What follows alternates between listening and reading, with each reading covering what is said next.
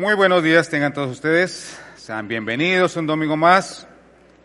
Nos da gusto tenerlos aquí. Hoy estamos llegando a la segunda parte de una serie que iniciamos la semana pasada, que llamamos responsabilidad, deber o dicha. Y entre las cosas que aprendíamos, veíamos que cuando se trata de mirarnos al espejo es bien difícil reconocer algunas cosas. No es muy complicado mirarnos al espejo y pensar, eh, yo soy mal geniado o soy medio controlador o lo que sea. Pero mirarnos al espejo y decir yo soy irresponsable no es tan sencillo. Es muy difícil ver la irresponsabilidad en el espejo. Y aún así nos damos cuenta de que muchas veces caemos en ello, en ser irresponsables. La semana pasada que iniciaba Andrés esta serie, aprendimos o nos enseñó algunas cosas, algunos conceptos que están en la Biblia. Y el primero de ellos que veíamos es que todos nosotros fuimos creados para ser responsables. Fuimos creados para ser responsables y veíamos cómo desde el jardín del Edén el Señor nos dio responsabilidades. A Adán y Eva les dio una inmensa responsabilidad de controlar, de manejar, de administrar el Edén. Y les dio solamente un mandato, solo uno. Porque cuando las personas hacen lo que se supone que deben hacer, no se necesitan muchas leyes. Pero cuando las personas comienzan a ser irresponsables y a dejar de cumplir con lo que deben hacer, ahí necesitamos muchas leyes, mandatos, todo un organigrama, ¿verdad? Lo segundo que aprendimos es que somos felices y nos sentimos realizados cuando somos responsables, porque fuimos creados para ser responsables. Cuando nosotros podemos estar cumpliendo con lo que se supone que debemos hacer, cuando hacemos lo que nos toca, cuando podemos cumplir, cuando lo hacemos con, con, ganas, cuando cumplimos, nos sentimos realmente felices, nos sentimos realmente realizados. Y esto es muy, muy especial, por ejemplo, para los que somos cabeza de hogar. Cuando usted puede llegar y cumplir con todas las obligaciones, cumplir con su trabajo, ser responsable, usted se siente realizado. Hay algo que, que lo hace sentir bien, porque somos felices cuando realmente somos responsables. Otra cosa que aprendíamos es que la irresponsabilidad genera conflicto. Siempre va a generar conflicto. Y no solamente con otras personas, quienes pagan por nuestra irresponsabilidad, sino que también genera un conflicto interno. Hay algo dentro de nosotros que no nos deja en paz, que está en conflicto cuando somos irresponsables. Y finalmente, veíamos que nuestra irresponsabilidad se convierte en la responsabilidad de alguien más. Tarde o temprano, alguien tiene que pagar la cuenta. Tarde o temprano, alguien tiene que hacerse cargo por mi responsabilidad. Siempre ocurre. Y hoy vamos a comenzar el mensaje haciendo un poco de memoria. Vamos a recordar nuestra época de colegio, vamos a acordarnos de ese adorable profesor de física, yo le tenía terror a mi profesor de física. Y vamos a ver un principio llamado el principio de Arquímedes. El principio de Arquímedes es el que explica por qué una piedra se hunde cuando la arrojamos al agua y por qué un barco que es toneladas y toneladas puede flotar. ¿Ok? Es un principio. Y el principio se describe así. Aparece así más o menos. ¿Lo comprende, verdad? Ok, está clarísimo. Con esto quedamos listos. Ok, vamos a verlo de una manera un poco más sencilla. El principio dice básicamente esto. Dice así. Si me aparece. El volumen del objeto que se sumerge en el agua, en este caso una esfera, el volumen de ese objeto es igual al volumen del agua que es desplazada. Sencillo, ¿verdad? ¿Más claro? Es la típica, usted pone un hielo en el agua y la cantidad de, flota de, agua que flota es igual al volumen que nosotros pusimos allí. Eso es el principio de Arquímedes, es un principio. Arquímedes no descubrió nada, él simplemente lo explicó de una forma matemática. Explicó cómo era que los botes flotaban en el agua, cómo era posible que un bote tan grande pudiera flotar en el agua. La fuerza del peso, la fuerza de empuje, ese es el principio de Arquímedes. Pero él no lo descubrió, simplemente lo plasmó de una manera matemática. Pero mucho antes de Arquímedes, el principio ya se venía cumpliendo. El principio no hace que se, no, no, lo inventó Arquímedes, simplemente lo plasmó. Pero los botes ya flotaban hace mucho tiempo. Este principio Es el que hace que cuando una persona no sabe nadar, ya, se hunde. Pero si el salvavidas le arroja un, un salvavidas, ya, este flota. Es el mismo principio que se cumple para el que se está ahogando y que se cumple para el que flota.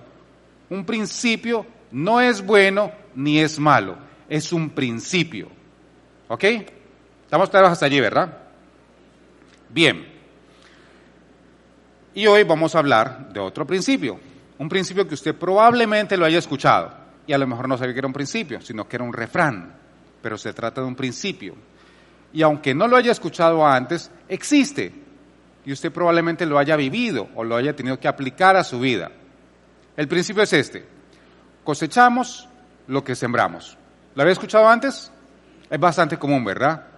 Y si usted no, no, no, no, creció en la iglesia o recién viene por primera vez o algo por el estilo, debe saber que este principio está en la Biblia. Si usted es de iglesia o lleva más tiempo viniendo aquí, probablemente lo había leído y dice así, cada uno cosecha lo que siembra. Es un principio y está en la Biblia. Y se cumple. Sea usted creyente o sea no creyente. Sea que nunca lo había escuchado o sea que ya estaba cansado de escucharlo. Es un principio y por lo tanto se cumple. Cada uno cosecha lo que siembra. La semana pasada, una de las cosas que más se repitió o que más profundamente nos puede haber quedado es que si somos irresponsables, alguien en algún momento va a tener que hacerse responsable de nuestra irresponsabilidad. Y es la razón por la que tarde o temprano vamos a ver las consecuencias. Tarde o temprano. Porque es un principio. Alguien tiene que pagar las consecuencias. Es un principio. Va a ocurrir. Tarde o temprano. Lo que pasa es que este principio no es como el de, el de, Arquímedes. En el principio de Arquímedes, ya, si la piedra se hunde, yo me doy cuenta inmediatamente. Si el barco flota, yo veo que flota. Yo me doy cuenta inmediatamente. En este principio las consecuencias no se ven tan, no se ven tan fácilmente, no se ven tan rápidamente. Mi responsabilidad del día de hoy puede que tome tiempo, pero tarde o temprano voy a cosechar lo que siembro. Y como toma tiempo, como yo no veo las consecuencias inmediatamente, es que suelo ignorar este principio porque se toma tiempo, porque se demora, entonces mm, lo ignoro, no le presto mucha atención. Y no se trata de que Dios está diciendo, a ver, este barco, este barco flota, este no, flota, flota, no, este flota. Nadie se levanta y piensa, Dios mío, que el barco flote así como flotó ayer. Si el constructor del barco construye el barco teniendo en cuenta el principio, el barco va a flotar cada vez. No es que Dios está arriba diciendo, eh, bendición, bendición, castigo, castigo, castigo, bendición, castigo, castigo, castigo. Castigo ahí especialmente. No, es un principio.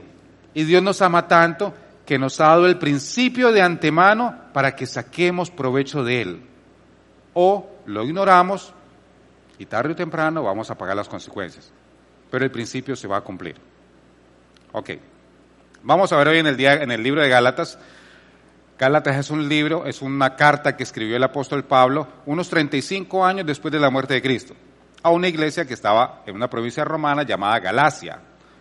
La iglesia se estaba expandiendo por todo Asia Menor. Pablo sembró muchas de estas iglesias y continuamente les estaba enviando cartas. En esta carta en particular y en esta sección de la carta que vamos a leer, Pablo trata, hace contraste entre la responsabilidad que tenemos de ayudar a los otros, la responsabilidad que como creyentes tenemos de ayudar a otras personas y nuestra tendencia a dejar que otras personas nos ayuden y nos hacemos irresponsables. Por un lado, ayudar a los demás es nuestra responsabilidad. Pero eso mismo, ese deber cristiano, hace que algunas personas permitan que estos creyentes los ayuden y omiten su propia responsabilidad. Y se trata de ambas cosas. Ayudar a los demás, pero hacerme cargo de lo que me corresponde a mí. Ser responsable por mí mismo. Y Pablo en esta porción trata de explicar un poco acerca de este contraste. Comienza en el, en el capítulo 6, verso 3, dice así. Si alguien cree ser algo, cuando en realidad no es nada, se engaña a sí mismo lo que está diciendo Pablo es que es muy fácil engañarnos. Somos expertos en engañarnos, especialmente cuando nos comparamos con alguien más. Nos encanta hacerlo y somos bastante buenos para esto. Pero usualmente, cuando nos comparamos con otras personas, nos damos la oportunidad de crear excusas. Porque podemos compararnos contra una persona que de pronto no está en una posición tan buena como la nuestra. Entonces decimos, comparado con este, estoy súper bien. Y eso me ayuda a crear una excusa para no hacer lo que debo hacer, para no cumplir con lo que debo cumplir. O si me comparo con una persona que está en una mejor situación o en una mejor posición, comparado conmigo y de acuerdo a mi criterio, también me da una excusa para decir, claro, si yo hubiera nacido con la plata que él nació, así cualquiera. O si mi esposa fuera como la de él, o si mis hijos se portaran como los de esta otra persona. O sea, son excusas. Cuando nos comparamos con otras personas, eso nos da la oportunidad para crear excusas. Pablo continúa en el verso 4 y dice así, cada cual examine su propia conducta. En otras palabras, cada cual enfóquese en usted mismo. Enfóquese y si quiere comparar, compárese con usted mismo, no con las otras personas. Si nosotros nos comparamos con alguien y nos creemos mejor, podemos pensar que no necesitamos esforzarnos tanto. Siempre que nos enfocamos en lo que está alrededor, en lugar de enfocarnos en nosotros mismos, en lo que está en el espejo, vamos a buscar excusas. Por eso Pablo nos dice en el verso 4, que cada cual examine su propia conducta y concluye diciendo, y si tiene algo de qué presumir, que no se compare con nadie. Compararnos con otros, hacemos excusas. Compararnos con nosotros mismos, evaluarnos con nosotros mismos, nos va a permitir progresar, nos permite avanzar, nos permite ver las oportunidades que están delante de nosotros, nos permite sacar lo mejor de nosotros mismos cuando nos enfocamos en nosotros a la hora de compararnos, no en los demás. Y eso es lo que está tratando de explicar Pablo. Sigue así, que cada uno cargue su propia responsabilidad, dice en el verso 5. Y aquí es donde comienza a tocar el punto álgido del tema, que cada uno cargue con su propia responsabilidad. Pablo está diciendo claramente que nosotros tenemos que asumir, hacernos responsables por lo que a nosotros nos corresponde. Tenemos que ser responsables por nuestra familia, es mi responsabilidad. Mi trabajo es mi responsabilidad. Todo lo que esté delante de mí, que por alguna razón el Señor lo haya puesto, me haya puesto a cargo, es mi responsabilidad. Lo demás son excusas. Y eso es lo que dice Pablo. Cada uno cargue con su propia responsabilidad. Y ahora comienza Pablo a tocar un tema un poquito más delicado. Dice el verso 7 así, no se engañen. Él repite y reitera, deje de estar buscando excusas, no se engañe. ¿A qué se refiere con esto? De Dios nadie se burla. Nosotros somos muy buenos para engañarnos a nosotros mismos, nos encanta. Y lo practicamos durante toda, en varias áreas de nuestra vida, en diferentes etapas de nuestra vida. ¿Se acuerda cuando estábamos muchachos y recién comenzábamos a, salir a farrear los fines de semana? Y llegaba uno con los ojos en la nuca y la mamá trasnochada esperándolo. Dice, sí, mamá, pero yo no sabía que se iban a demorar tanto y que iban a tomar trago. Yo no tenía ni idea. Y claro, no le vendía la idea. Venga, papito, yo le, yo, tómese alguito para que se le pase, voy a sacar como la tiene. O cuando, salíamos y el papá no, no, no, no nos acordamos que había examen y el papá nos reclamaba por la nota. Pues que el profesor no avisó, si, si, hubiera estudiado, si el profesor hubiera avisado, pero es que el profesor no avisó. Ah, no avisó, ok, tranquilo papito, yo voy a hablar con el profesor. Quédese ahí. Y nos jactábamos de que engañábamos a los demás. Pero Pablo nos dice claramente, no se engañen, de Dios nadie se burla. Si estábamos acostumbrados a que en diferentes etapas de nuestra vida engañábamos a otras personas para salirnos con la nuestra, ya no más. No nos engañemos. De Dios nadie se burla. Ya no podemos seguir usando excusas. Ya no podemos seguir haciendo lo que veníamos acostumbrados a hacer. Llegamos a un punto. Ahora, este principio, cosechamos lo que sembramos, nos sirve como advertencia para que lo aprovechemos. Porque nuevamente, De Dios nadie se burla. A Dios no lo podemos engañar, ni siquiera con nuestro sistema religioso. Porque a veces pensamos que porque venimos aquí a la iglesia estamos engañando a Dios.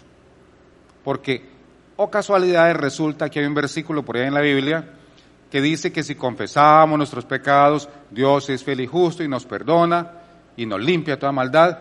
Y la mejor parte, la parte que mal interpretamos y se olvida. Y no, no sé cómo le entra a algunas personas a la cabeza, como si Dios tuviera amnesia. Como si Dios no de Dios nadie se burla, Dios sabe exactamente todo lo que yo hago, antes de que lo haga. Y Él no se olvida. La mala interpretación que se hace de ese versículo es que Dios, si yo confieso mi pecado, si hallo arrepentimiento y confieso mi pecado, Dios me perdona, por supuesto que me perdona. Y se olvida, lo que quiere decir realmente es que como ya me perdonó, Él decide archivarlo. Ya no me lo va a sacar más porque ya me perdonó. Entonces se olvida, no porque tiene amnesia, sino porque ya lo dejó atrás. Ya es un pecado perdonado. ¿Ok? ¿Nota la diferencia? La próxima vez que usted piense en ese versículo, acuérdese de eso. Yo no puedo engañar a Dios. Dependiendo de cada sistema religioso, cada sistema religioso tiene su, tiene su atajo. Y somos tan que pensamos que podemos engañar a Dios. Porque hay otro sistema religioso que dice que si yo peco toda la semana y vengo el domingo y repito unas palabras mágicas delante de una persona y le confieso todo lo que yo lo malo que yo he hecho, entonces él me dice, repita esas palabras y Dios me perdona y se olvida y borrón y cuenta nueva. Vamos a pecar hasta el próximo fin de semana. Veo la fiesta, siempre y cuando no me muera el día sábado. Y voy el domingo y borro la cuenta otra vez. Bonito sistema. De Dios nadie se burla. No nos engañemos. No tratemos de usar esos atajos del sistema religioso para burlarnos de Dios. No podemos engañar a Dios. ¿Dios nos perdona? Por supuesto que nos perdona. Si su hijo comete una falta, ¿usted lo perdonaría? Por supuesto que lo perdona. Si olvida lo que hizo, no, no, no. Yo me acuerdo de lo que me hizo. ¿Lo va a tratar diferente por lo que hizo? No, si es mi hijo. Yo lo sigo amando. ¿Va a haber consecuencias por lo que hizo? Claro que va a haber consecuencias. Y si eso hacemos nosotros, que somos padres imperfectos, Dios que sí es un Padre perfecto, ¿cómo no me va a amar? ¿Cómo no me va a perdonar? ¿Cómo no va a tener misericordia de mí? Pero si nosotros somos irresponsables con nuestro dinero, con nuestra familia, con nuestra moralidad, con lo que sea, no lo estamos tomando por sorpresa. A Dios nadie lo puede engañar. Él ya lo sabe. No hay excusa que valga. Entonces no tratemos de burlarnos de Dios, porque nos estamos engañando a nosotros mismos. Eso es lo que nos está diciendo Pablo. No se engañe. Usted no puede engañar a Dios. Y termina Pablo con una manera bien contundente. Y aquí es donde entra el principio. Pablo termina esta porción y dice, cada uno cosecha lo que siembra. He ahí el principio. Cada uno cosecha lo que siembra. No hay excepción. Es un principio. Y sea creyente o no sea creyente, se cumple. Sea que lo conocía o no lo conocía, el principio se cumple. Es un principio. Y recuerde, un principio no es ni bueno ni es malo sencillamente se cumple para todos sin excepciones. El lugar donde nosotros nos encontramos hoy es el resultado de decisiones que hemos tomado en el pasado. Y el lugar donde vamos a estar mañana es el resultado de lo que usted decida hoy. Porque lo que más se toma en el planeta no es Coca-Cola, es decisiones. Lo que usted más toma, usted toma decisiones todos los días. Y las decisiones que usted toma hoy van a definir el lugar donde usted va a estar mañana. Acuérdese de eso siempre. Hay una relación directa. Hay una relación directa entre su decisión de tomar responsabilidad, porque lo que le corresponde, y lo que puede esperar en los días, semanas, meses y años por venir. Comienza hoy, en lo que usted decida hoy. Cada uno cosecha lo que siembra. El versículo no dice, cada uno cosecha lo que siembra, a menos que ore, a menos que venga a la iglesia, a menos que haga esto, que haga aquello. No, cada uno cosecha lo que siembra. No hay salida, es un principio. No le eche la culpa a los demás, no busque excusas, no le eche la culpa a Dios, porque Dios nos da el principio de antemano para que saquemos provecho de él, no para que suframos las consecuencias. Puede que usted, si ha comenzado a venir a la iglesia hace poco, usted de pronto piensa, sí, pero yo ya estoy haciendo lo correcto, yo estoy esforzándome, estoy viniendo a la iglesia, no he vuelto a hacer lo malo, lo que sea, pero ya llevo un mes, dos meses y mi vida sigue igual de desastrosa. Estás cosechando lo que hiciste hace cinco años, el año pasado, hace un par de años. Las consecuencias quedan. Qué bueno que haya decidido y que haya optado convertirse, seguir a Jesús, venir a la iglesia, fantástico. Pero las consecuencias de lo que hizo meses, años atrás, hay que cosecharlas. Las consecuencias de las decisiones que toma hoy están por venir, pero siempre se va a cumplir, es un principio.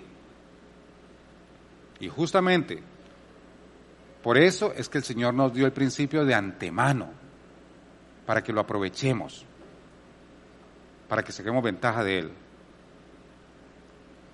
Y ahora viene la parte que menos nos gusta, la parte más, más complicada, y es que no solamente cosechamos lo que sembramos, sino que cosechamos más tarde y más abundante, mucho más abundante, mucho más. Y como es más tarde que, la cosecha, que es la cosecha, como la cosecha es más adelante, más tarde, es que dejamos de hacer lo correcto. Porque llevo un mes haciendo lo correcto, llevo una semana que no me peleó con mi esposa, llevo dos semanas soportando a mi suegra, y no veo ningún cambio. Es más tarde, como es más tarde, dejamos de hacer lo correcto. Como es más tarde, justamente por lo que nos rendimos, porque no vemos los resultados inmediatos, especialmente en esta generación, donde nos encantan los resultados inmediatos, rapidito, todo es rápido. Es más tarde. Como es más tarde es que nos rendimos. Dele unos días más, dele unas semanas más, dele unos meses más. Más tarde es que cosechamos y más abundantemente. Más tarde es por lo que nosotros a veces vemos personas que vemos que se portan mal y no les pasa nada. Y eso nos desanima y nos rendimos. Más tarde es por lo que vemos que este personaje le pone los cachos a la esposa y la familia ni cuenta se da. Más tarde es por lo que vemos a este otro personaje que es un corrupto, mal empleado y le dieron un ascenso o el hijo de, aquel otro, que yo sé que hizo trampa en el examen, yo sé que pagó por el examen o lo que sea, y le dieron beca. Más tarde es por lo que no debemos rendirnos, es por lo que no debemos dejar de hacer lo bueno. Más tarde para estas personas también van a tener que cosechar. Y van a cosechar más abundantemente. Más tarde y más abundante. Más tarde es por lo que nos rendimos demasiado pronto y más abundante, esta es la parte que es la parte emocional. Puede ser la parte más complicada porque es emocional. ¿Por qué es emocional? Porque este principio, sembramos lo que cosechamos, no es un principio equitativo, no es un principio balanceado, no es tanto por tanto, no es un principio justo, si quiere verlo así, no lo es. Sea que lo use a su favor, o sea que lo ignore, lo que va a cosechar va a ser más de lo que sembró. No es equitativo, no es justo. Déjele este ejemplo. Supongamos, Dios no lo quiera, es un ejemplo, que se nos entran a la casa a robar. Estamos viendo televisión y pronto se entraron a robar. Y entraron, rompieron, robaron, cogieron, amenazaron a mi familia, nos botaron al piso, se llevaron cuanto encontraron y se mandaron a cambiar. Pero, oh, sorpresa, es ficción. Los cogieron, los atraparon y los llevan donde el juez. Y el juez examina el caso y dice, ok, recuperaron todo lo que han robado y desde el momento en que entró el ladrón a su casa hasta el momento que salió, se demoró 30 minutos. El robo tardó 30 minutos. Por tanto, vamos a condenarlo a 30 minutos de cárcel. ¿Qué le parece? ¿Está bien? ¿No? Ok, el robo demoró 30 minutos, vamos a condenarlo al doble, una hora de cárcel. ¿Le parece justo? ¿No? 24, todo el día lo vamos a meter en la cárcel por algo que hizo que demoró media hora.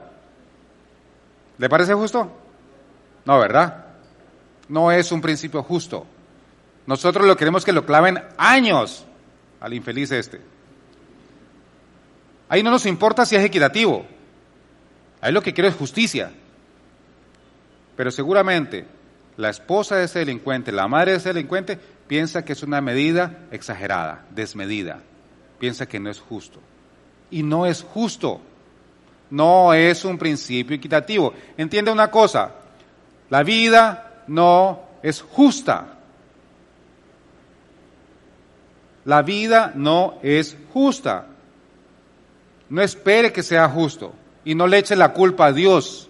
Dios nos dio el principio de antemano, pero decidimos ignorarlo.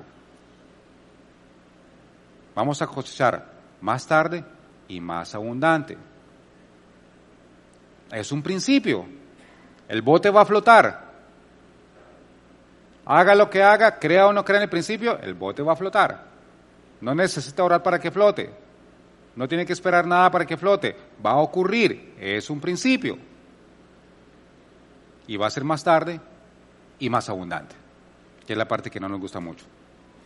Ahora, piense un poquito en esto.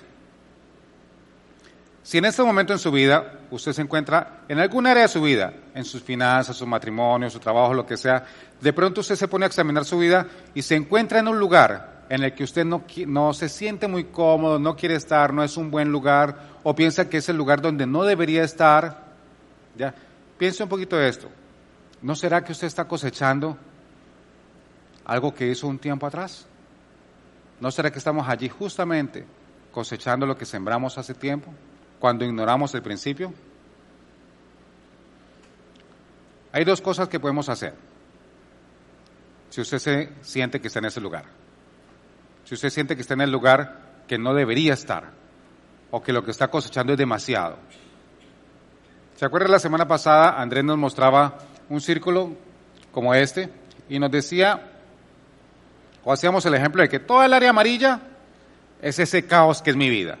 El matrimonio, el trabajo, los hijos, lo que sea, toda la parte amarilla. Lo primero que podemos hacer, lo primero que debemos hacer para sacar provecho de este principio es coger esta partecita azul, hacerme responsable, dejar de dar excusas y hacerme responsable de mi parte, de mi porción de responsabilidad. Es ser honesto conmigo mismo, examinarme un poquito, ser honesto conmigo mismo y reconocer cuál es mi parte. ¿Cuál es mi parte de responsabilidad? En el área que usted escoja. Si es su familia, no es que mis hijos no me hacen caso, no vienen aquí, anda medio descarriado, lo que sea, ¿cuál es su parte? ¿Sabes qué? Yo no les dediqué mucho tiempo cuando estaban chicos. Ok, esa es su parte. Primer paso, reconozca su, su parte, reconozca cuál es su área de responsabilidad. No, que mi esposo, que no viene a la casa, que se la pasa trabajando, que es medio trabajólico, que nunca tiene tiempo, etcétera, etcétera. ¿Cuál es su parte? ¿Sabes qué? Cuando, cuando el, el niño menor nació, yo me entregué a él y no le dediqué tiempo a mi esposo. Ok, esa es tu parte. ¿Sabes qué? las deudas y el banco, que son unos chulqueros, sátrapas, cobran intereses por aquí. ¿Cuál es tu parte? ¿Sabes qué? Yo usé la tarjeta desmedidamente. Primer paso, Examínese usted mismo, sea honesto con usted mismo, reconozca su parte. Haga lo que tiene que hacer. Y si hablamos de casos matrimoniales, Andrés nos decía que esto lo usa en consejería matrimonial. Con mi esposa nosotros damos consejería a parejas eventualmente. Y nosotros sí usamos este círculo. Y usualmente el círculo que cogen la gente es así, más chiquitito, la parte de responsabilidad. Porque siempre empezamos y siempre suele llegar la gente con la idea de que no, yo la traigo aquí para que la arregle. Yo se lo traigo para que me lo arregle y me lo devuelva. Porque todo es culpa, ya está bien, yo admito que yo tengo una partecita, ese pedacito. Ok, pero comience por allí. Comience por ese pedacito que es su responsabilidad. es lo primero que debemos hacer. La única forma de tomar ese principio y hacerlo funcionar a su favor es apropiarse de su porción del pastel, por pequeña que sea. Hágase responsable por él. Tenemos que dejar de buscar a quien culpar o poner excusas y asumir nuestra porción de responsabilidad. Ese pedacito, por pequeño que sea, es lo primero que tenemos que hacer. Lo primero es admitir y apropiarse de ese pedacito, por pequeño que sea, pero apropiase de él, admítalo. Y lo segundo que necesitamos hacer es comenzar a hacer aquellas cosas que se supone que debería haber hecho hace tiempo. Comience a hacerlas, lo que sea. Usted sabe qué es. Cada caso, cada situación, cada área de su vida que usted la vea medio complicada, comience a hacer lo que debería haber hecho. Pablo termina esta porción de la carta con este versículo. No nos cansemos de hacer el bien, porque a su debido tiempo cosecharemos si no nos damos por vencidos. A su debido tiempo. Y aquí es donde el principio comienza a trabajar a mi favor. Así como muchas veces cosechamos consecuencias que nos parecen exageradas, que nos parece demasiado, igualmente, muchas veces, la mayoría de las veces, vamos a cosechar a nuestro favor mucho más de lo que merecemos, pero a su debido tiempo. Y si no nos damos por vencidos, a su debido tiempo vamos a cosechar más de lo que merecemos, mucho más. Es un principio, se va a cumplir. Dios no hace acepción de personas. Es un principio y sencillamente se va a cumplir, pero a su debido tiempo. Con todos nosotros. Ahora, ¿quiénes son de 25 años o menos? Alrededor de los 25, más o menos. 25, veintitantos. ¿Usted qué tiene 25? Entre 25 más o menos. Si usted tiene 25 años o menos, déjeme contarle a usted lo que las personas que tienen 45 o más están pensando en este momento. Los que tienen 45 o más están pensando, ojalá alguien me hubiera hecho esto cuando yo tenía 25. ¿Y sabe qué es lo mejor de todo? Que esas personas probablemente alguien les dijo lo mismo y sencillamente decidieron ignorarlo. Y seguramente dijeron, yo tengo 25 años, yo tengo toda la vida por delante, estoy muy joven. ¿Qué voy a? Hay que gozar la vida y apenas tengo 25. Yo no voy a pensar responsabilidades ahora. Y ahora están cosechando por haber ignorado el principio. Así de simple. El principio no hace excepciones. Pero Dios en su misericordia nos dio el principio para que saquemos ventaja de él. De manera que tenemos dos opciones. Usted puede aprender de la generación anterior o ser un ejemplo para la siguiente. Usted puede ver la generación anterior y ver que están cosechando lo que sembraron y cambiar, hacerse responsable de lo que tenga que hacerse responsable. O ignorar el principio y el día de mañana va a ser ejemplo para la siguiente generación. Va a ser ejemplo de lo que ocurre cuando ignoramos los principios. O ser ejemplo también de lo que ocurre cuando sacamos provecho de los principios, pero va a ser ejemplo de la siguiente generación. Quiera o no quiera. Ok. Se trata de tomar una decisión. Se trata de examinarnos, admitir lo que hemos hecho mal, hacernos responsables de nuestra porción y comenzar a actuar hoy, comenzar a actuar. Con la confianza de que a su debido tiempo, si no nos rendimos, la cosecha va a ser abundante. A su debido tiempo. ¿Qué tipo de cosecha? Depende del tipo de decisión que usted elija el día de hoy. Para que lo medite. Quiero dejarlo con la misma pregunta que nos hacía Andrés ayer, que es la pregunta que está durante toda la serie. Y la pregunta es, estoy tomando responsabilidad de mi vida, estoy siendo responsable de esa porcioncita que me corresponde a mí, o estoy haciendo excusas, o estoy culpando a otro. Estoy tomando responsabilidad de mi vida. Llévese la pregunta, medítelo y no se pierda la próxima semana la tercera parte. Oremos antes de que se vaya. Acompáñenme en oración. Bendito y amado Señor, te damos las gracias, Padre Santo, por el privilegio de estar en tu presencia, por la libertad y el privilegio que tú nos das de poder reunirnos y conocer más de ti, conocer más de los principios y las cosas que tú has puesto delante de nosotros para que llevemos una vida en abundancia, que llevemos una vida en paz, que llevemos una vida conforme a lo que tú has planeado para cada uno de nosotros. Ayúdanos, Señor, a ser honestos con nosotros mismos, a examinar nuestro corazón, a reconocer aquellas cosas que hemos dejado de hacer, a reconocer aquellas cosas en las que hemos sido irresponsables, para que comencemos a cambiar, Señor. Que aceptemos las consecuencias de nuestras acciones, sabiendo de que van a pasar, sabiendo que tú eres un Dios de amor, un Dios de misericordia, y que el día de mañana, a su debido tiempo, también vamos a poder cosechar en abundancia las buenas decisiones que pensamos comenzar a tomar a partir del día de hoy. Te damos la gracias, Señor, te bendecimos, te pedimos que nos acompañes hasta nuestras casas y que nos permita volver a reunirnos para seguir aprendiendo más de ti y de tus principios.